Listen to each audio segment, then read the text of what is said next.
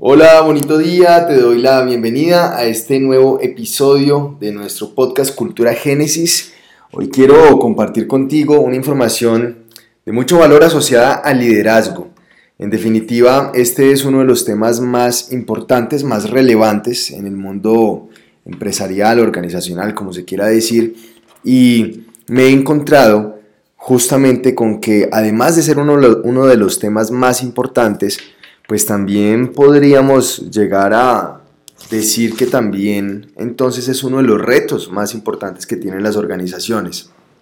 Y esto básicamente lo digo porque con las organizaciones con quienes actualmente trabajo, primero he logrado evidenciar que ciertamente el lograr gestionar líderes que tengan el compromiso, que realmente se pongan la camiseta de la organización, que sientan la organización, que se sientan parte de la organización, personas que tengan realmente compromiso. A la final todo se traduce en eso, ¿no? El líder se puede medir fácilmente por su compromiso y por su responsabilidad. Y eso es justamente parte del mensaje que hoy quiero compartir eh, contigo. Entonces, eh, primero es un reto importante gestionar, lograr gestionar un líder eh, actualmente. Y, y, eso quiero tocar ese primer punto, esa causa de que también nos estamos encontrando con ese gran reto a nivel personal, pues hoy hay muy pocas personas que están asumiendo el liderazgo absoluto de sus vidas. Y pues ciertamente si yo en este momento no estoy asumiendo el liderazgo de mi vida, entonces pues cómo voy a poder asumir el liderazgo de una organización, cómo voy a poder asumir el liderazgo de una empresa o de un equipo. Entonces primero siempre, como también parte de lo que he compartido a través del programa, es eh, todo lo que vayamos a hacer desde la organización, primero establezcámoslo a nivel individual, a nivel personal, porque en la medida en la que yo voy solucionando primero esos temas en mí, en el ser, pues ya luego lo traspolo y lo llevo a la organización y va a ser muchísimo más fácil, porque viene desde el ejemplo, viene desde la coherencia.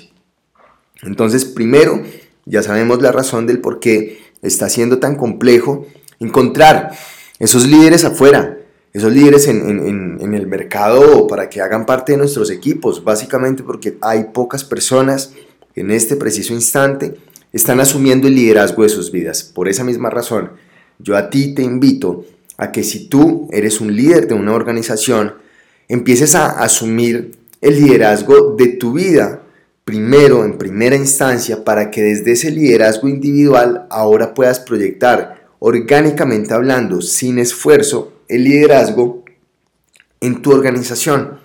Pero claro, si en este momento, esto es otro punto muy importante, sientes que tu liderazgo está siendo eh, forzado, eh, tienes, que, tienes que realmente dedicar muchísimo para poder convertirte en un gran líder dentro de la, dentro de la empresa, pues ciertamente es porque no lo eres, no lo eres en la vida y eso es importante también aceptarlo. Entonces, si tú aceptas que efectivamente debes solucionar ese tema primero en tu vida, para que luego de que lo soluciones contigo, tú contigo, entonces te conviertas en un gran líder en tu primera organización, que es básicamente tu casa. Una vez te hayas convertido en un gran líder en tu casa, en una gran líder en tu casa, ahora sí estás preparado, preparada para irte a liderar una organización, un equipo de trabajo. Entonces, punto número uno, nos encontramos con un gran desafío y es que en el mercado laboral hay pocos líderes, es a causa de que hay pocas personas que están liderando su vida tal cual y como la deberían liderar. Ahora, este es un primer punto.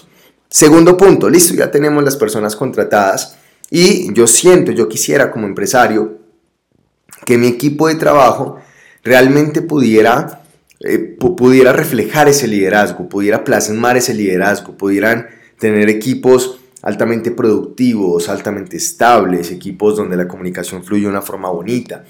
Pero la pregunta es, ¿por qué, por, qué cuesta tanto materializar eso? Nuevamente nos vamos al mismo punto. Entonces, como paso, paso número uno, nos estamos dando cuenta que el liderazgo lo estamos basando en habilidades técnicas y no en habilidades blandas. Y eso son cosas completamente diferentes. Lo técnico no hace lo blando, hablándolo eh, específicamente con los tecnicismos que son, ¿no? O sea, básicamente, la academia no hace al ser, es lo que quiero decir cuando digo que lo técnico no hace al blando. pero por el contrario, el ser si se desarrolla o si puede más bien desarrollar la academia, o sea, de alguna manera un, ser humano íntegro, un ser humano con valores, con capacidades, con destrezas, con virtudes, yo le puedo poner universidad, le puedo poner academia, le puedo poner títulos, como, como se le quiera llamar, y eso va a causar que ese ser se pueda pulir de muchas formas porque lo que está haciendo es que el ser pues está expandiendo ante nuevos conocimientos y ante nuevos saberes. Pero tomar un intelecto, tomar una academia y quererla convertir en un ser es, se puede, por supuesto, es posible, pero, pero pues es un gran reto. Entonces, número uno, el liderazgo debemos basarlo a nivel individual, debemos basarlo en el ser. Por lo tanto, si ya en este momento nosotros tenemos unos líderes dentro de la organización, yo soy uno de esos líderes de la organización, debo lograr identificar cuáles son esas habilidades blandas, las cuales eh, me acompañan, las cuales yo me he dedicado a desarrollar y cuáles son esas habilidades duras o técnicas que me están perjudicando para poder desarrollar esas habilidades blandas. Me explico. Si soy una persona muy estructurada, muy rígida, muy cuadriculada, porque esto fue lo que me enseñaron en la academia, no estoy diciendo que así, así sea en la academia, simplemente lo estoy poniendo en un ejemplo. Si eso fue lo que me enseñaron, porque me enseñaron eh, hacer finanzas o me enseñaron a, a ser ingeniero, lo que sea. Entonces, yo me doy cuenta que e, esa estructura eh, no me permite tener una comunicación lo suficientemente fluida con los demás, no me permite tener un relacionamiento empático lo suficientemente también, valga la redundancia, fluido con los demás. Por lo tanto, logro identificar que ciertamente hay algunos conceptos asociados a esto que yo ya he aprendido en la academia que me está limitando. Entonces ahí empiezo a, identificar. Ahora, una vez yo ya he identificado eso, pues ciertamente empiezo a hacer mi propio trabajo desde mi responsabilidad a desarrollar las habilidades necesarias, correspondientes y pertinentes para poder ahora sí empezar a convertirme en ese líder. Pero esto es un tema individual.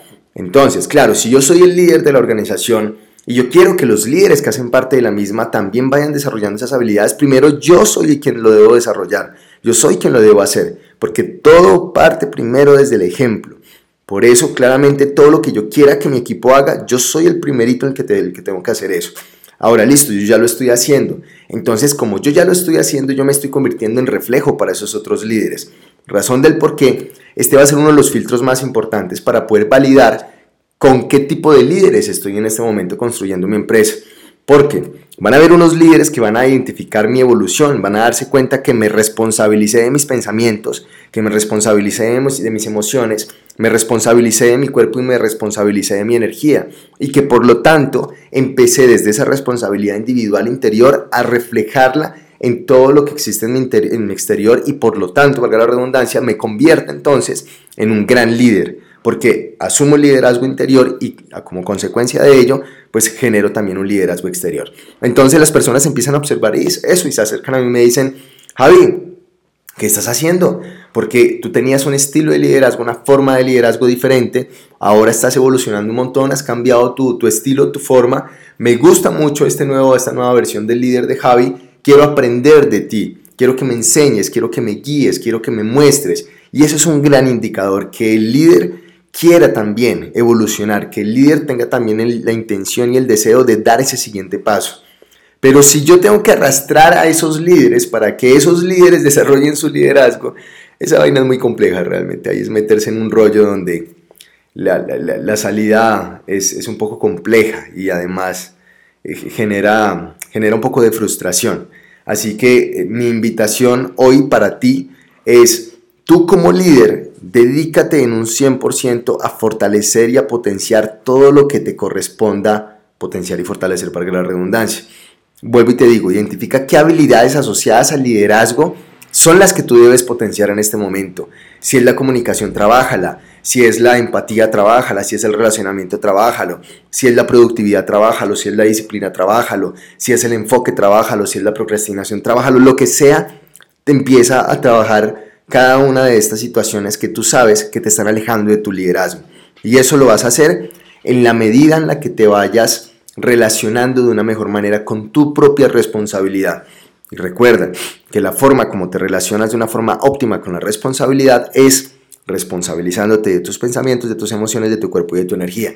Y una vez hayas hecho eso, te vas a dar cuenta cómo te vas a convertir en ejemplo para el resto de líderes que hacen parte de tu organización. Y una vez hayas hecho eso, te vas a dar cuenta de la importancia de empezar a poner un filtro en tu proceso de contratación. Porque de alguna manera, como ya sabes cuáles son esas premisas del liderazgo, pues vas a empezar a seleccionar a la gente correcta para que empiece también a acompañarte en el liderazgo de tu empresa. Ese es el tema que quería compartir contigo hoy, es algo que he logrado identificar, vuelvo y te digo, en, algunas empresas con quienes actualmente trabajo, pero también en otras empresas pues que voy visito en distintas oportunidades bajo otro tipo de contextos y también logro validar lo mismo. Así que deseo que esto porfa lo valides, al igual como yo lo vengo validando, valídalo tú por favor y una vez lo hayas validado pues empieza a hacer el trabajo que te corresponde. Un abrazo grande, nos vemos en el próximo episodio. Chao.